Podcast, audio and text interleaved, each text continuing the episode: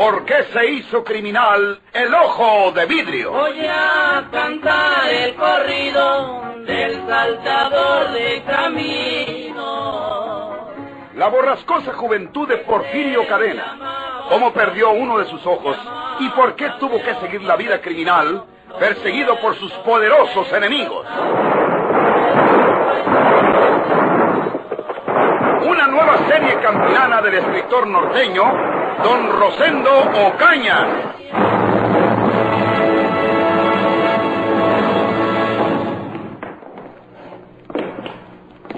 Siéntense, por favor. Disculpen que no los había conocido. ¿Y cómo nos iba a conocer usted si nunca nos había visto, María? Usted nos conocería nomás de nombre porque Juan Pablo le hablaría de nosotros.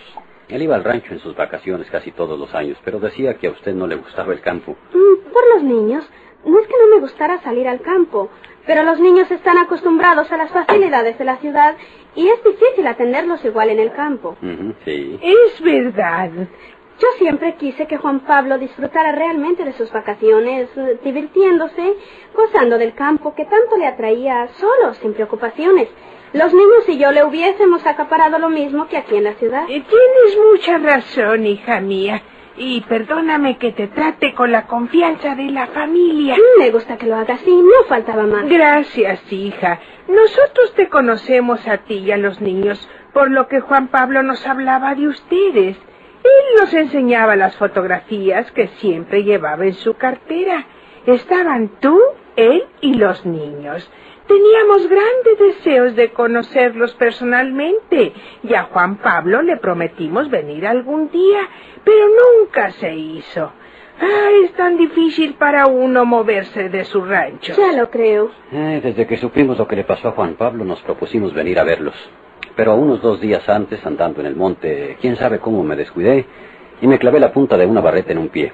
Bueno, tuve que ayudarme con la navaja para poder sacar la barreta. Ah, se vio malo tú, en la cama. Se me hinchó mucho el pie y tuve que quedarme en la cama. Por eso no vine entonces, no porque yo hubiera estado en el entierro del primo. Lo sentimos mucho, hijita. Aunque no te conocíamos personalmente, te queremos igual que quisimos siempre a Juan Pablo. Tan alegre que era él, tan simpático, tan lleno de vida y de salud. Sí. Ay, sea por Dios. Eh, y deme usted razón de don Patricio. Eh, perdone que yo no le diga tío. Nunca me pude acostumbrar a decirle tío. A veces nos reíamos por eso. Yo siempre le he dicho don Patricio. Eh, ¿Está bueno? Sabíamos que se iba a operar de la vista. Porfirio Cadena, el ojo de vidrio.com. Sí. Eh, ¿Siempre se operó? Le operaron el ojo izquierdo y apenas comienza a ver un poco con él. Están esperando que se recupera completamente de él para operarle el derecho. A ver si me dice usted dónde Mero vive para ir a saludarlo antes de regresarnos. Papá vive conmigo desde, desde hace más de una semana. Ya habiendo quedado yo sola con los niños, no tenía objeto estar separados. Claro. Eh, Entonces, eh, ¿vendrá al rato? Si no sale, mm, no sale a ninguna parte por la razón de su ceguera. Solamente da algunos pasos por aquí cerca. Se me figura que está por aquí en la acera o en la de enfrente. Voy a buscarlo para decirle que ustedes están aquí. Ah, sí. Eh, gracias, María. Siquiera para saludarlo. Sí, con permiso. Sí, hija.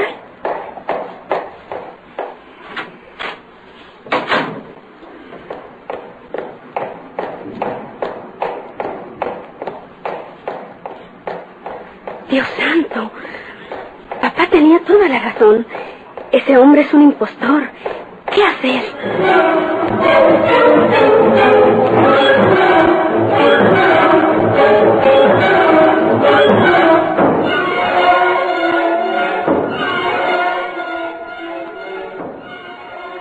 Esto es espantoso, papá. Acaban de llegar procedentes del rancho Leonel y su mamá. Tú tienes razón. El hombre que se hace pasar por Leonel es un impostor. Y, y yo que acabo de poner la carta en el buzón de la farmacia. Vamos a la casa, hija. Tan pronto como oiga a Leonel, voy a estar seguro de que es su voz. ¿Cómo no iba yo a distinguir esa voz? ¿Qué vamos a hacer cuando vuelve ese hombre impostor? Para cuando él vuelva a mediodía, ya habremos denunciado a la policía su impostor. No estoy segurísimo de que este individuo que se hace pasar por Leonel es el autor de todos los asesinatos cometidos últimamente aquí en San Luis. El de Juan Pablo también. El de. Juan Pablo también. ¡Qué horror! Alojar en mi propia casa al asesino de mi esposo. La sorpresa desagradable que se va a llevar el malvado.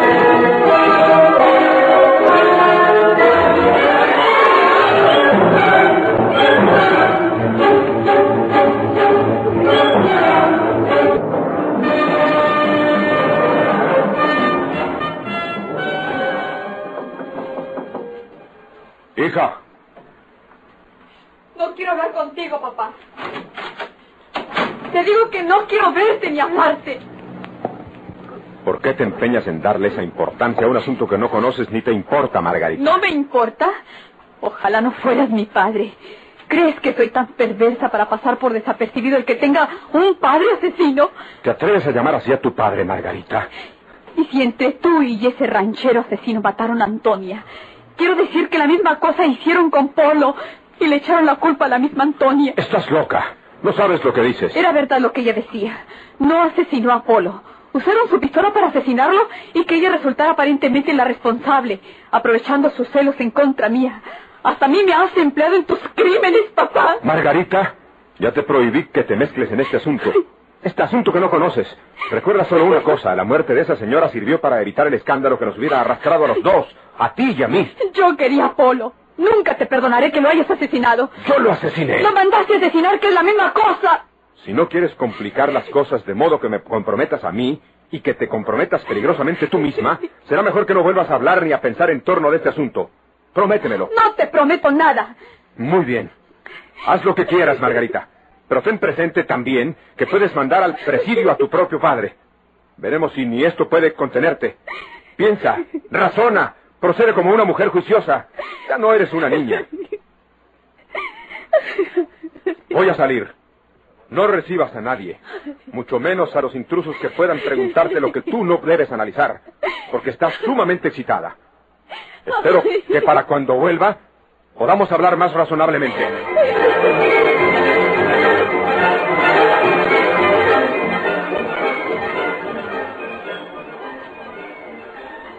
Quiero hacerte esta confidencia, Martínez.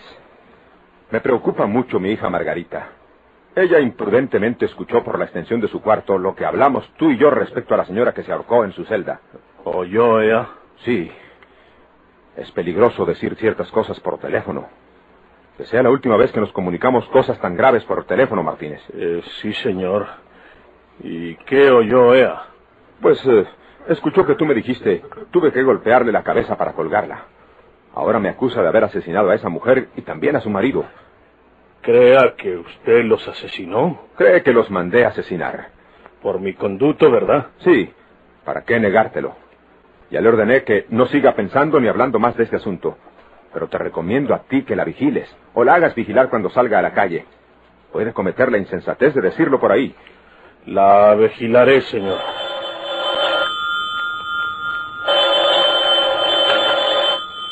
¿Listo? Habla Valles. Hablo con el señor gobernador. Sí, señor. Habla usted con Ramón Valles, el gobernador. ¿Con quién hablo?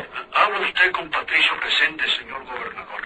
Yo soy el padre de María Resentes, viuda de Villanueva, la esposa de Juan Pablo Villanueva, que como usted recordará, fue cobardemente asesinado siendo jefe de la policía municipal. Lo recuerdo, sí, señor. ¿Y qué se le ofrece a usted? Mi hija María le recomendó a usted al señor Leonel Martínez, pariente nuestro, y usted influyó para que le dieran el cargo de jefe de policía, o sea, el mismo que tuvo Juan Pablo. Pero resulta que mi hija no conoce personalmente a Leonel, y yo estoy enfermo de mi vista, no veo.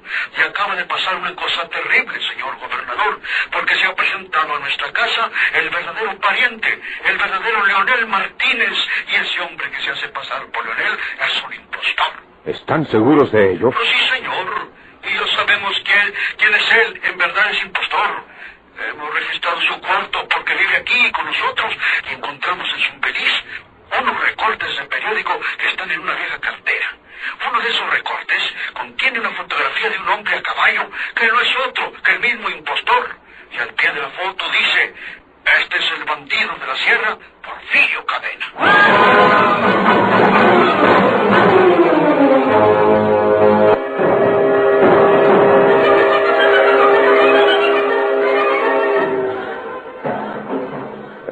bien, señor mío.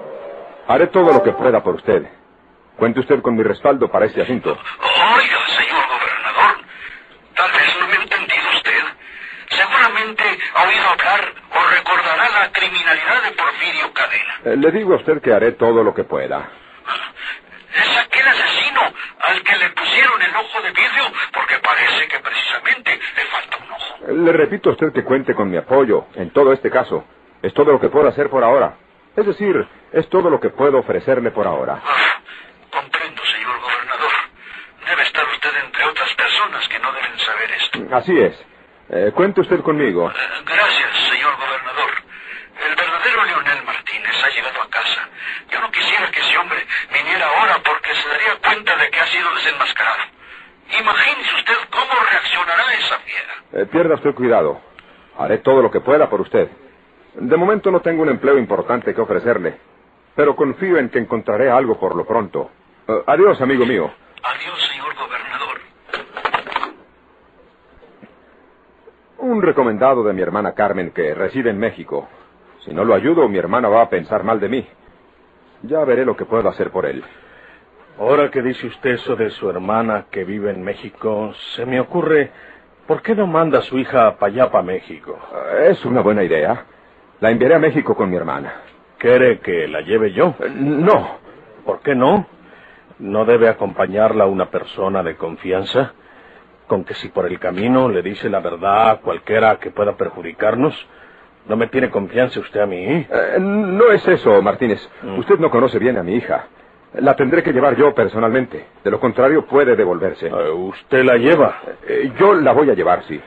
Bueno, pues siendo ancina ni hablar. Y como ya se hizo tarde, pues yo creo que ni me paro por la oficina ahora. Ah, iré a la tarde a dar una vuelta.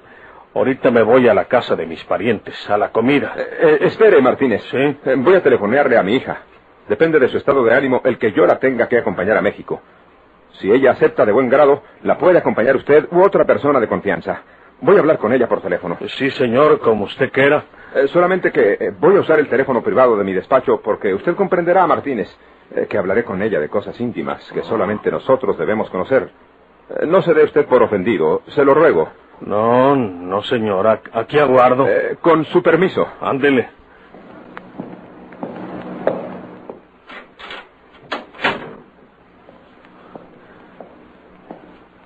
¿Quién sabe qué se trae este viejo mondao? Siempre me habla de tú, siempre me trata con más confianza. Ahora mismo me estaba hablando de tú y de repente me comenzó a decir usted que no me vaya a ofender, que con el permiso y todas esas anchetas. Pues ¿cuándo anda conmigo con tanta política? Ah, comenzó a hablarme Ancina desde que le hablaron por teléfono ahorita. Y quién sabe cómo lo vive cuando contestaba el teléfono. No le chismearían algo en contra mía. ¿Será verdad que le está telefoneando a su hija?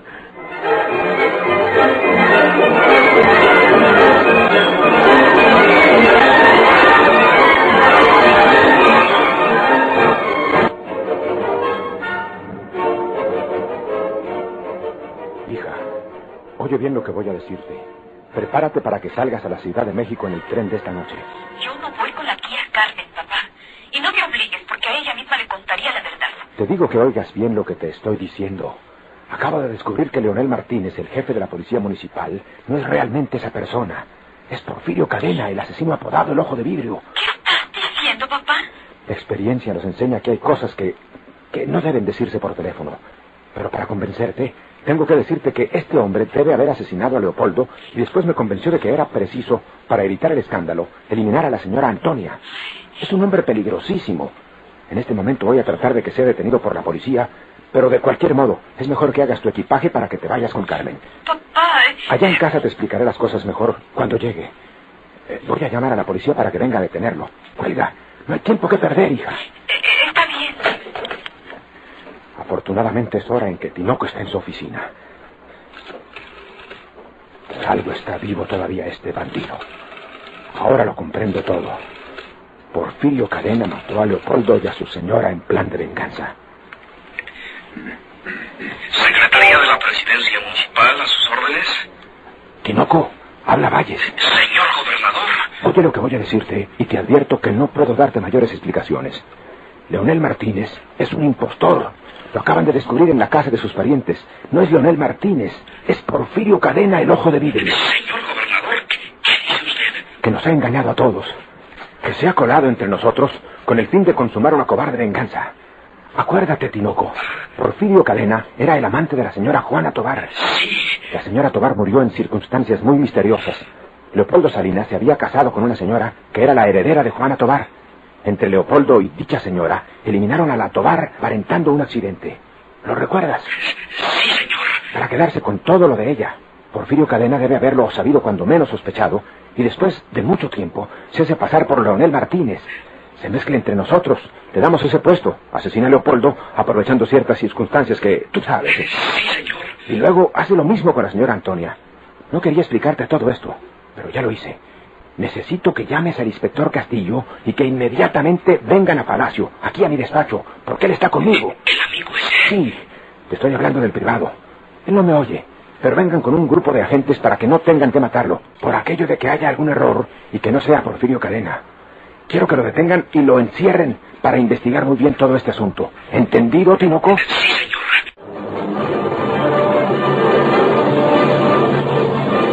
¿Por qué se hizo criminal el ojo de vidrio?